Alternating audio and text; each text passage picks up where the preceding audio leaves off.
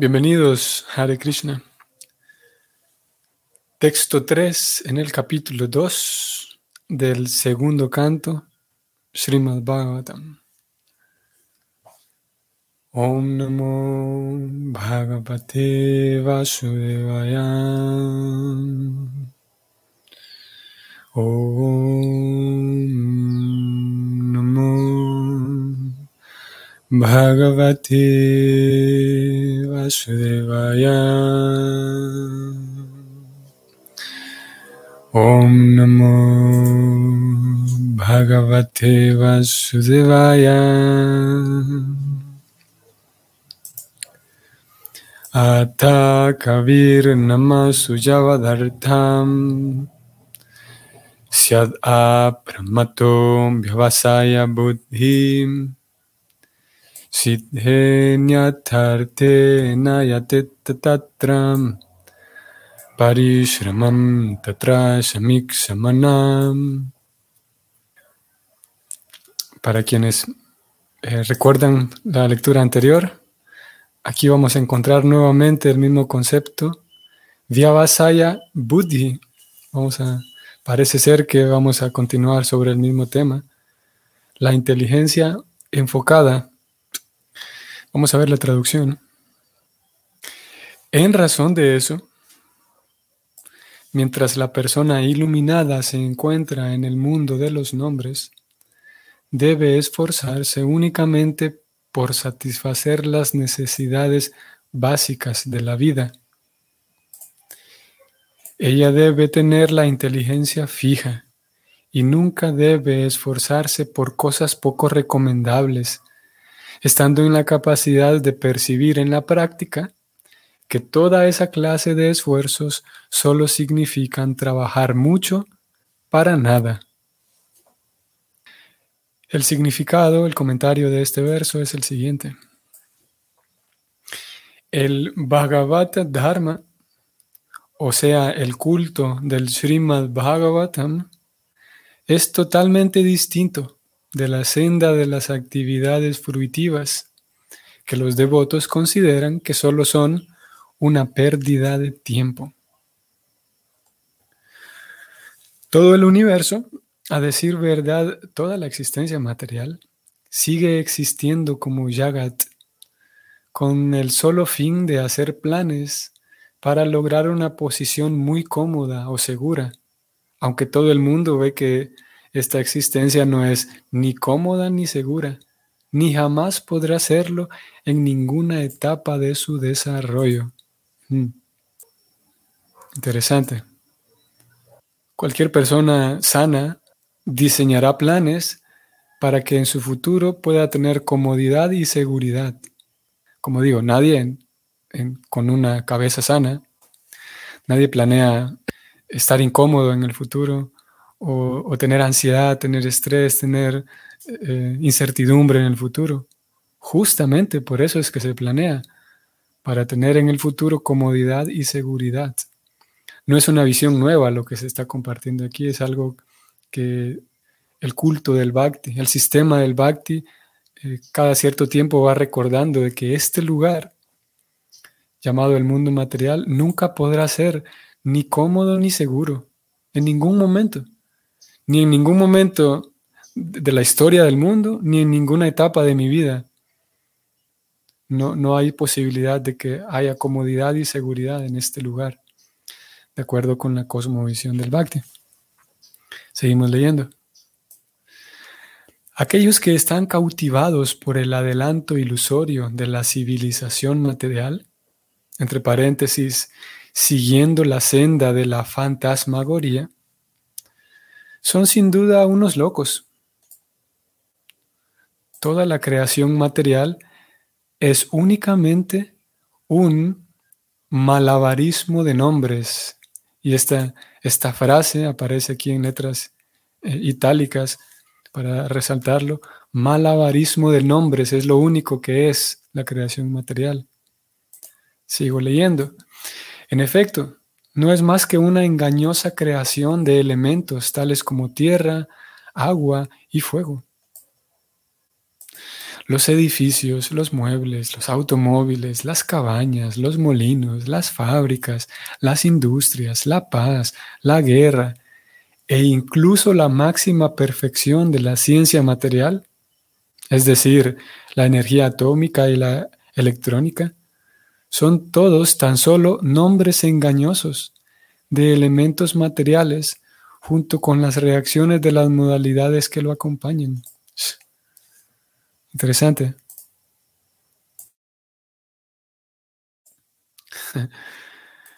Tal vez, creo que en algún momento habíamos hablado, habíamos orbitado en, en torno a este punto de cómo nosotros al momento de adquirir cosas, por ejemplo, o al momento de enfrentar, atravesar ciertas, ciertos momentos, ciertas circunstancias, a veces cuando adquirimos cosas o, enfrentamos eventos, esos eventos y esas cosas nos generan felicidad, nos generan emoción, nos generan rechazo, miedo.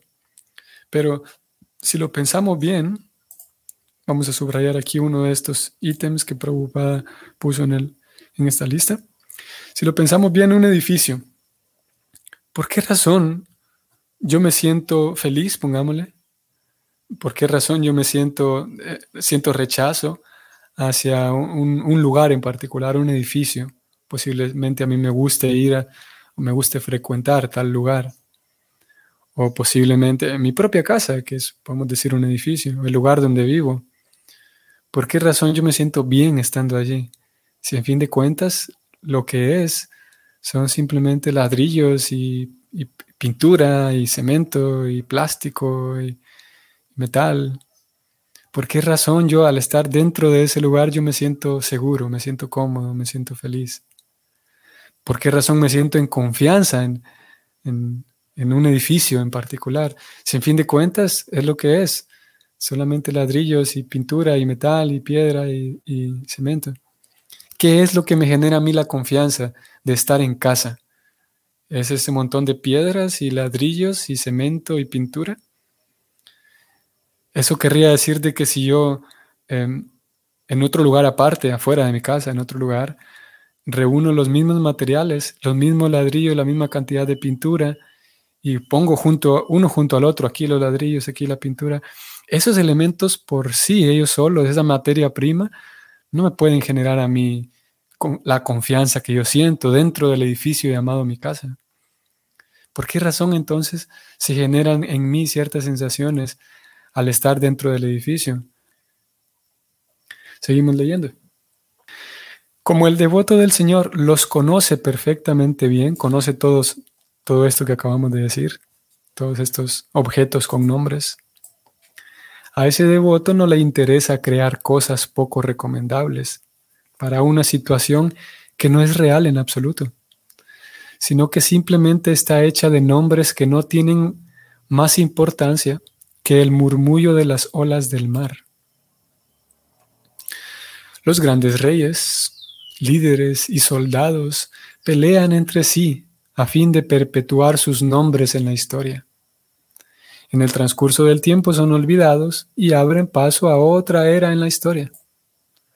Pero el devoto se da cuenta de la medida en que la historia y los personajes históricos son productos inútiles del tiempo fluctuante. El trabajador fruitivo ambiciona tener una gran fortuna en lo que se refiere a riquezas, mujeres y adoración mundana, pero aquellos que están fijos en la realidad absoluta, no se interesan por nada de esas cosas falsas. Hmm. Aquellos que están fijos, ¿recuerdan el, concepto de que aparecía hoy otra vez? Vyavasaya Buddhi, una inteligencia fija. Ya vamos a volver aquí para hablar un poco de eso. Sigo leyendo. para ellos, para quienes están fijos, todo eso es una pérdida de tiempo puesto que cada segundo de la vida humana es importante. Un hombre iluminado debe tener sumo cuidado y utilizar el tiempo muy cautelosamente. Hmm, interesante. Un segundo de la vida humana que se desperdicie en la vana búsqueda de planes que lleven a la felicidad en el mundo material, nunca puede reponerse, ni siquiera si se gastan millones de monedas de oro. Por lo tanto, al trascendentalista que desea liberarse de las garras de Maya o de las actividades ilusorias de la vida, se le advierte aquí que no se deje cautivar por las apariencias externas de los actores fruitivos. La vida humana jamás tiene por objeto la complacencia de los sentidos, sino la autorrealización. El Srimad Bhagavatam nos instruye exclusivamente en esto desde el mismo principio hasta el fin. La vida humana tan solo está hecha para la autorrealización. Vean qué importante esto que, que se reitera prácticamente podría parecer un error aquí, una redundancia, o sí, un, error de, de, lápiz. Unas líneas arriba se dijo que la vida humana tiene por objeto la no tiene por objeto la complacencia de los sentidos, sino la autorrealización. Y dos líneas más abajo se dice, la vida humana tan solo está hecha para la autorrealización.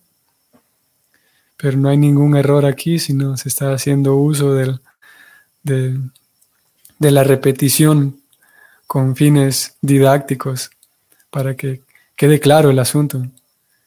Que la autorrealización, y es, es aquí donde está el corazón de, de este tema, aquellas personas que están con una inteligencia firme, firme en qué?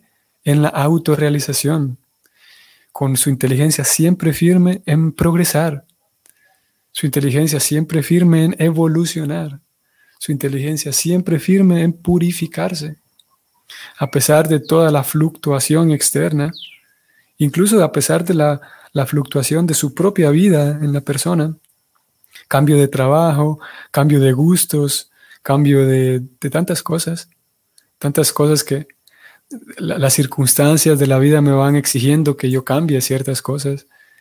Cambia mi edad, cambian tantas cosas, pero la inteligencia sigue firme en qué? En la autorrealización.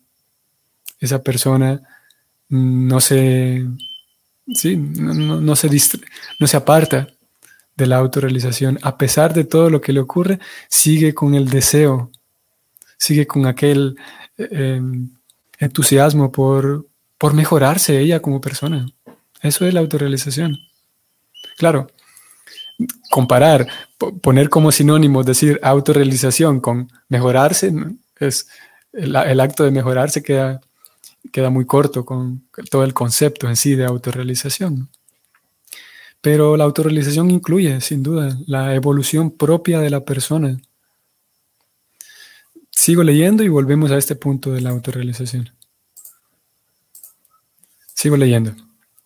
La civilización que apunta a esa perfección suprema de autorrealización nunca se da a crear cosas poco recomendables. Y una civilización así de perfecta prepara a los hombres a que acepten únicamente las cosas básicas que necesitan en la vida, o a seguir el principio de sacar el mejor provecho de una mala compra. Voy a detenerme aquí un momento otra vez. Ustedes sabrán, algunos de ustedes sabrán que conocerán, tenemos al, a nuestro acharya fundador, a nuestro maestro espiritual fundador de esta escuela. Sabrán que hay algunos dichos muy particulares de Prabhupada como fundador. Y una de ellas, esos dichos que se conocen como Mahavakya, grandes dichos, y uno de ellos es que Prabhupada con frecuencia hablaba de vida simple, pensamiento elevado. Ustedes lo saben, algunos. Vida simple, pensamiento elevado. Es el mismo punto del que estamos hablando aquí. Retrocedo un poco para leer. Una civilización así de perfecta, o sea, una civilización poblada por personas firmes en la autorrealización, es una civilización que nunca crea cosas poco recomendables, claro, porque son personas que no están buscando cosas vanas, por lo tanto no se generan cosas poco recomendables o vanas en esta sociedad. Y ese tipo de personas eh, aceptan eh, únicamente las cosas básicas que se necesitan en la vida. O sea, en otras palabras, la persona aprende a vivir de manera simple, de manera sencilla. Y de manera simple y sencilla significa aprender a utilizar eh, todo lo que se necesite, aprender a satisfacer mis necesidades de tal manera que queden satisfechas y de tal manera que al mismo tiempo yo no me enrede en satisfacer esas necesidades y la vida misma se me vuelva un enredo, como está ese mismo dicho también, que hay una diferencia entre em, trabajar para comer y comer para trabajar. Eh, este tipo de personas entonces aprende a satisfacer sus necesidades básicas y al mismo tiempo tener la suficiente em, inteligencia para dedicar su vida a la purificación. Y no al contrario, no que se les gaste toda la vida tratando de satisfacer las necesidades del cuerpo, solamente trabajando duro y duro para comer bien, dormir bien y ya. Trabajo incansable para comer y dormir. Sino aprenden a satisfacer sus necesidades, sí, pero al mismo tiempo no descuidar su evolución. Sigo leyendo. Nosotros, en nuestros cuerpos materiales, en nuestras vidas, en relación con ellos, son malas compras, porque la entidad viviente es de hecho espíritu, y el adelanto espiritual de la entidad viviente es algo absolutamente necesario. El adelanto espiritual de la entidad viviente. Esto es exactamente lo mismo que autorrealización. Eh, una persona que busca la autorrealización es lo mismo decir que una persona que busca el adelanto espiritual propio. Seguimos. La vida humana tiene por objeto que uno se llegue a percatar de este importante factor y se debe actuar de conformidad con ello, aceptando únicamente las cosas básicas que se necesitan en la vida y dependiendo más de los dones de Dios sin desviar la energía humana hacia otro, ningún otro fin, tal como ocurre al estar loco por el disfrute material. Claro, porque si alguien está loco por el disfrute material, le va a importar absolutamente nada. Le va a importar, como se dice de manera así corriente, le va a importar un cacahuate, si el alma existe o no, si Dios existe o no como esa persona está loca por el disfrute material, va a dar lo que sea por tener fama. Y hoy, con el asunto de las redes sociales, es bastante fácil de verlo, por tener seguidores, por, por volverse viral, viral. No le va a importar un centavo su vida espiritual, porque está loca por el disfrute material y está dispuesta a hacer cualquier cosa por tener un poco de dinero, un poco de sexo, un poco de atención, un poco de viralidad dentro de las redes sociales. estamos viendo aquí dos personajes distintos, dos caracteres distintos. Sigo leyendo. El adelanto materialista de la civilización es para lo que se denomina, entre comillas, la civilización de los demonios, que en fin de cuentas termina en guerras y escasez. Al trascendentalista se le advierte aquí específicamente que tenga la mente fija, de modo que incluso si hay dificultades en lo que respecta a la vida sencilla y el pensamiento elevado, no ceda ni un centímetro en su rígida determinación. Qué interesante. Vean que aquí eh, ya aparece eh, este dicho que hace rato citamos, que arriba estaba puesto entre líneas, pero aquí ya de hecho está de manera eh, explícita. Vida sencilla y pensamiento elevado. Entonces al devoto, al trascendentalista, se le advierte aquí que se mantenga fijo, de tal manera que si incluso le cuesta trabajo llevar su, su vida simple y sencilla, aún así no ceda ni un centímetro en su rígida determinación. Vean que es importante y veo que el tiempo nos está llegando, pero eh, puede dar la impresión a, veces por nuestra, en nuestra propia experiencia devocional de manera natural y es completamente natural y es completamente, sí, natural, que hay días en, en los cuales nuestra mente está más inquieta, más difícil de controlar, hay días en donde estoy más presto para todas las actividades devocionales, hay otros días en donde me cuesta más trabajo. Eso es natural para todos, porque vivimos en un cuerpo material y ese cuerpo material está configurado de esa manera. Entonces, puede dar la impresión de que estoy siendo un mal trascendentalista, un mal devoto, porque no puedo estar firme. Y, y de acuerdo a mi comprensión, es que hay una gran diferencia entre permanecer firme en la búsqueda de, la autorrealización y permanecer firme en mis actividades devocionales. Hay ocasiones en donde, como digo, temporadas, momentos, nosotros somos, tenemos tantos condicionamientos, somos influenciados, por ejemplo, por, por tantas cosas, a veces por la propia salud, a veces sucede que porque no estoy suficientemente descansado, porque no he dormido bien, porque tengo una preocupación muy grande, porque mi salud no anda bien, por diferentes factores puede ser que mi mente está muy inquieta. Y a veces cuesta trabajo ponerse a cantar las yapas, ponerse a leer, diferentes actividades. Entonces puede surgir aquel, em, yo me puedo reprochar a mí mismo porque no soy firme, porque no estoy fijo. Pero lo cierto es que, y este tema cabe muy bien aquí, lo cierto es que el devoto lo que se busca es que esté firme y fijo en su deseo de progresar, aun a pesar de que sus actividades externas, mismo sus actividades devocionales, a veces sean un poco más débiles, sus actividades devocionales sean un poco eh, menos entusiastas, porque como digo es natural, pero aún así su determinación de seguir buscando una vida espiritual, de seguir em, em, em, tratando de progresar, de seguir cultivándose a sí mismo como persona, eso se puede mantener, a pesar de que externamente yo no logre mantener todo el tiempo con la misma constancia mis actividades devocionales externas. Así que hay esa diferencia. claro, porque es muy difícil que que una vez que una persona haya probado el frasco de miel, bueno, haya probado la miel, no el frasco, eh, a pesar de que sus actividades externas a veces fluctúen, sus actividades devocionales externas, pero la persona, el devoto generalmente sigue ansiando progresar, sigue ansiando madurar, sigue ansiando eh, mejorar como persona y como devoto.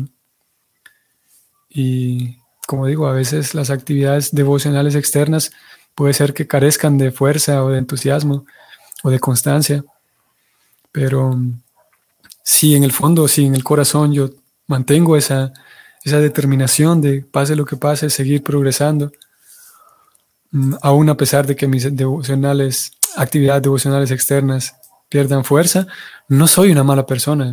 No, no hay necesidad de catalogarme yo a mí mismo como un fracaso, como un mal devoto como alguien que no sirve. Digo porque eso es, con alguna frecuencia aparece esa meditación. Eh, sigo leyendo el, significado. Para un trascendentalista, estar íntimamente relacionado con aquellos que viven en el mundo en aras de la complacencia de los sentidos es una norma suicida, porque ello va a hacer que fracase la consecución del máximo beneficio de la vida. Shukadeva Goswami se reunió con Maharaj Pariksit cuando este último sintió la necesidad de un encuentro como ese.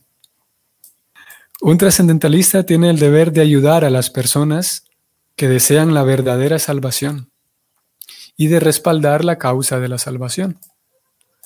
Uno puede notar que Shukadeva Goswami nunca se reunió con Maharaj Pariksit mientras éste se hallaba gobernando como un gran rey la manera en que un trascendentalista debe llevar a cabo sus actividades se explica en el siguiente sloka. Punto. Final del comentario. Prabhupada trae al, ejemplo lo que está ocurriendo aquí, el sabio que está hablando con el rey. Y Prabhupada dice, notemos que el sabio se reunió con el rey solamente cuando el rey le pidió, le pidió ayuda. De lo contrario, el sabio siempre se mantuvo distante de todos aquellos que simplemente llevaban una vida social, activa, ordinaria. Claro que en este caso este rey no era una persona ordinaria, pero el punto se entiende de cómo...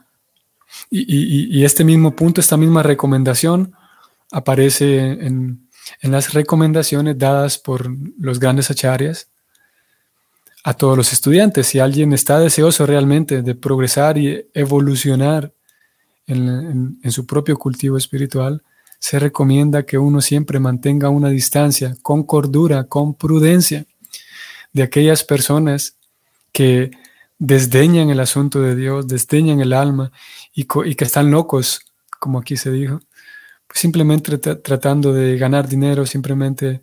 Incluso, claro, algunas personas, hay, eh, hay una variedad muy grande y una gama muy grande de, personas, ¿no? Y no obviamente no todas las personas están locas simplemente tratando de ganar dinero y explotando la naturaleza. Hay algunas personas que eh, solamente están tratando de ganar lo suficiente para mantener a su familia y etcétera. Y no necesariamente están así eh, desesperadamente tratando de acumular dinero salvajemente. Pero lo cierto es que los grandes maestros en el Bhakti, los grandes acharyas recomiendan que si realmente uno quiere progresar cada vez más, ir dando, aunque sea pasos pequeños, pero siempre progresando en la autorrealización, en la evolución propia. Si uno es eso lo que quiere, entonces uno debe tener cuidado de no dar, eh, no tener relaciones, eh, relacionamientos con mucha intimidad con personas que no buscan a Dios, con personas que tal vez son, son personas nobles, digamos, buenas, pero sus aspiraciones siguen siendo dentro del mundo material. Y eso es lo que se recomienda y obviamente ese tema también, por ser práctico, nos lleva a, nos hace surgir otras interrogantes. Eh, pero en sí la, norma es esa, se recomienda que uno cuide muy bien con quiénes, con qué personas uno comparte de manera, de manera más íntima. Porque cuando compartimos de manera así más íntima, más en confianza, con personas que solamente tienen una visión material de la vida, eso puede ir en detrimento de mi propia evolución espiritual. Y es lo mismo que aquí se, señaló, de cómo el, sabio Shukadeva Goswami nunca se reunió con el rey para otra cosa, más que cuando el rey le pidió ayuda de carácter espiritual. Muy bien. Que tengan entonces todos ustedes una buena semana, una bonita semana, provechosa en la autorrealización, en la evolución espiritual para ustedes. Hasta mañana.